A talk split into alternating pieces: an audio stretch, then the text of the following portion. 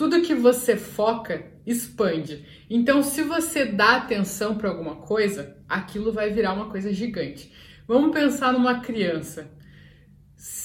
Tenho certeza que você já viu a seguinte cena: uma criança tá brincando com várias outras crianças.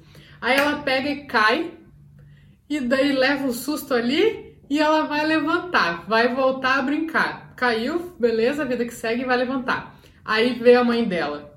Aí abre aquele berreiro que, meu Deus do céu, que parece que a criança tá morrendo, que não sei o quê. Só que ela, se ela não tivesse visto a mãe dela, se a mãe dela não tivesse vindo correndo ali tratar daquele assunto, cara, a criança ia ter levantado, ia ter brincado de novo.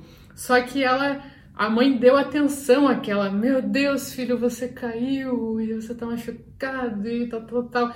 E aí ela focou nisso e expandiu. A criança daí, nossa, porque chora, porque agora tem que não sei o quê.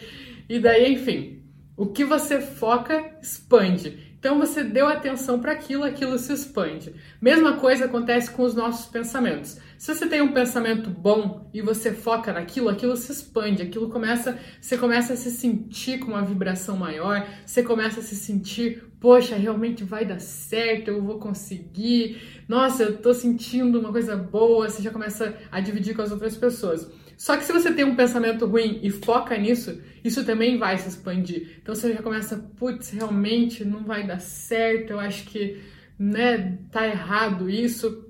Seja um pensamento ruim de uma coisa que vai acontecer, ou de uma insegurança tua, como a gente fala aqui sempre de relacionamento, e muita, muita, muita gente fala sobre ciúmes, de ter ciúmes. Então, se você tá com ciúmes de alguém, se surge uma pontinha de ciúmes e você foca nisso, cara, isso vai se expandir.